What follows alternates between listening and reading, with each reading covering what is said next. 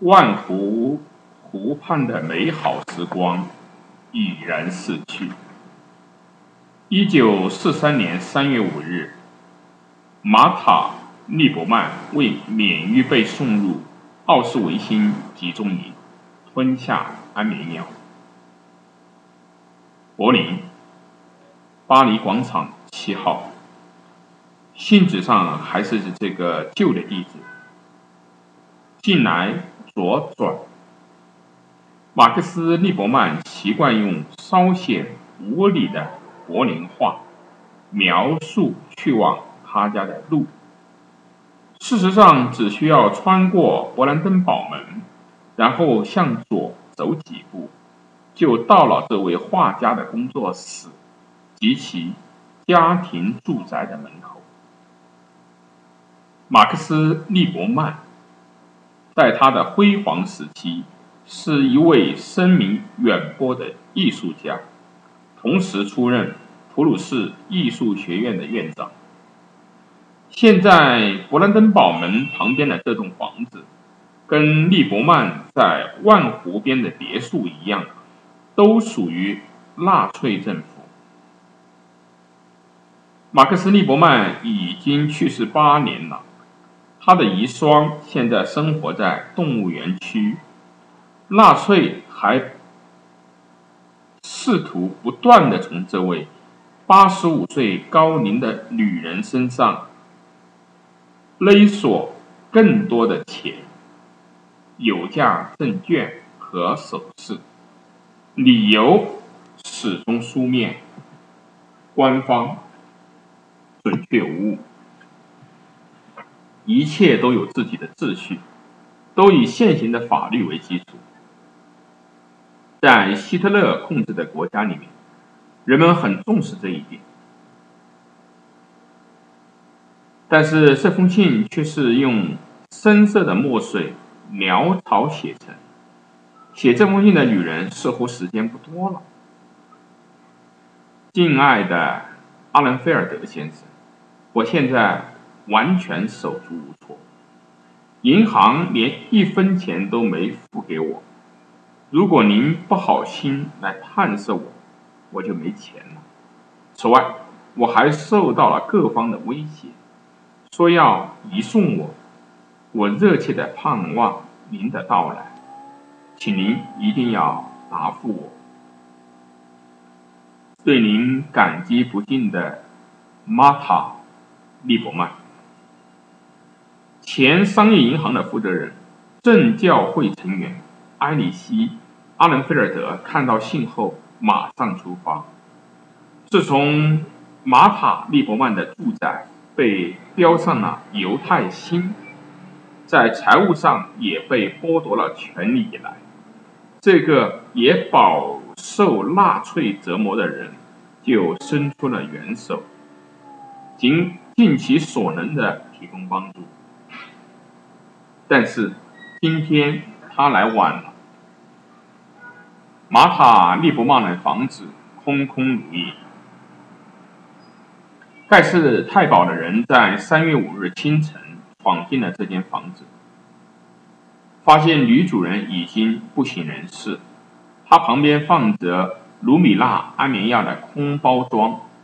纳粹把她装上了一辆三轮送货的小车。送到了犹太医院，医院的过道上满是安眠药中毒的人，医生们不知道该怎么办。他们救活的人马上就会被移送到奥斯维辛集中营。至于玛塔·利伯曼，他们就让他睡着吧。万湖在阳光下耀眼。马克思·利伯曼和玛塔·利伯曼度假别墅的阳台上放着桌椅，有几把大的太阳伞遮阴。湖边清风徐来，吹过有一条桦木大道的大花园。这位艺术家经常画这条路，不断有人从客厅穿过玻璃双扇门向外走去。寻找剩余不多的空位，他们端着碟子，碟子上是拿铁玛奇朵和面包师做的纯天然的樱桃蛋糕。大多数人已经到了二层，正对着油画啧啧称奇。接下来，他们将穿过博物馆的商店，但他们还不会就这么离开花园，而是还想再欣赏一会儿万湖的风光。他们是客人，利伯曼的客人。马克思·利伯曼是为数不多从一开始就热情接受。法国印象主义的德国人，出于民族的自尊，大多数人坚决拒绝这种艺术流派，不想看到德国的美术馆里画着莫奈、塞尚、毕加索或是希利克的画。但利伯曼却收藏漂亮的法国画，跟他多年的朋友汉堡美术馆馆长阿尔弗雷德。利奇沃克一样。尽管利伯曼是普鲁士艺术学院展览会的教授和评审委员会的委员，但他在1899年宣布与国家艺术家的审美口味分道扬镳，并与瓦尔特莱斯蒂克共同建立了柏林分裂派。这个圈子里艺术家们的风格有时被叫做德国印象主义，他们成了帝国现代绘画的开路先锋。罗威斯、科林特和马克思·斯内福格特与莱塞乌里一样，都是其中的一员。与工厂主的儿子利伯曼不同的是，莱塞乌里的栖栖身之所。位于洛伦道夫广场，环境破败。一八八四年，三十七岁的马克思·利伯曼娶了玛塔·利马克·瓦尔德。一九零九年，利伯曼夫妇决定，除了巴黎广场这栋主上的府邸之外，再建一栋避暑的别墅。为此，他们购置了。维伦克罗尼埃尔森地区剩余的最后几块地皮中的一块，这个地区位于万湖南岸，很快就成了首都柏林的最佳居住地段。与其他地理位置相比，这栋房子显得很朴素。花园是房子的亮点，并且与房子构成一个整体。利伯曼夫妇的邻居是出版商卡尔·朗根塞特，也就是朗氏出版集团，和 A.E.G 公司总经理约翰·哈姆斯滕。对面搬来了出版商费尔南迪·斯普林格和医生费尔南德·绍尔布鲁赫。众多在万湖边安家落户的名人都是犹太人起出身。他们的家族都是几代以前从奥德河以东地区搬到柏林来的，比如利伯曼一家就来自勃兰登堡的弗里德兰地区。他们凭借聪明才智和勤奋努力过上了富裕的生活。这个阶层构成了这个贵族和军队之国中资产阶级的大部分。一九三八年。也就是马克思·利伯曼去世三年以后，马塔·利伯曼不得不离开了万湖边的房子。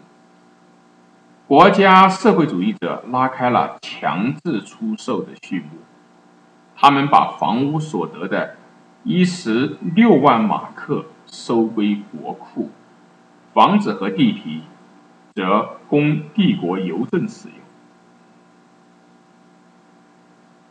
就连数米之外，同在湖边的马里尔别墅，很快也不再为私人所有。这栋富丽堂皇的建筑，更多的用于党卫军情报服务的招待所。一九四二年一月二十日，马塔利伯曼被计划送走的前一年，希特勒邀请了国家行政机构、纳粹党和党卫军的十几个高级官员到这里开会讨论。会议的内容是所谓的犹太人问题的最后解决办法。按照希特勒及其手下的决定，纳粹政权计划以此为名目杀害约一千一百万犹太人。首先，他们更喜欢逼迫犹太人移民，这种做法更加的有利可图。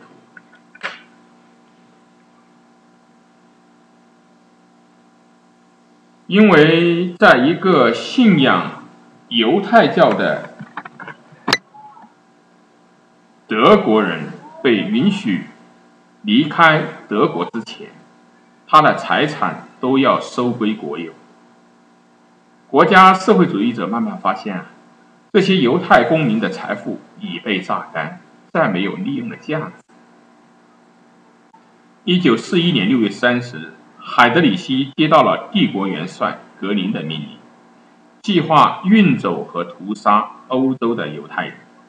在万湖别墅中召开的这次短暂会议的目的是确保参与此类灭绝计划的所有部门之间配合顺利。会议之后还有一顿丰盛的早餐。万湖会议的纪要内容提到，在实施。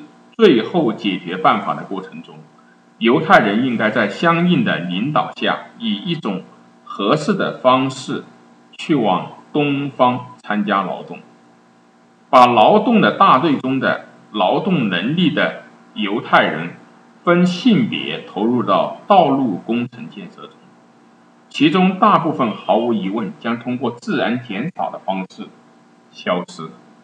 对于最后还能够存活的，毫无疑问是抵抗力最强的那一部分人，必须以相应的方式进行处，因为通过自然选择的这部分人一旦被释放，就和释放新的犹太生殖细胞没有差别。这些德国官僚避免使用“杀害”这个词，而更喜欢用“相应的方式处置”或者。特殊处理这样的说法，不久，这种解决方案也将适用于那些没有参与到劳动的犹太人。一九四五年以后，利伯曼家的别墅被用作万湖市医院的外科部，直到一九五一年，别墅才归还给马克思·利伯曼和玛塔·利伯曼的女儿。他们的女儿生活在美国，坚决不回德，于是就把别墅卖给了柏林市政府，供水上运动员使用。后来，马克思利伯曼协会成立了，想要在这里建造纪念马克思利伯曼的博物馆和纪念碑。然而，市政府却宁愿跟一家潜水俱乐部延长租约，直至二零零二年。经过漫长而艰难的谈判，马克思利伯曼协会才能够重新好好的修缮这栋房子，并将其变为一个博物馆。其中的一个条件是，全部资金都只能来自私人的捐赠。对于曾经没收利伯曼一家财产的德意志国家来说，人们在这个地方的纪念一文不值。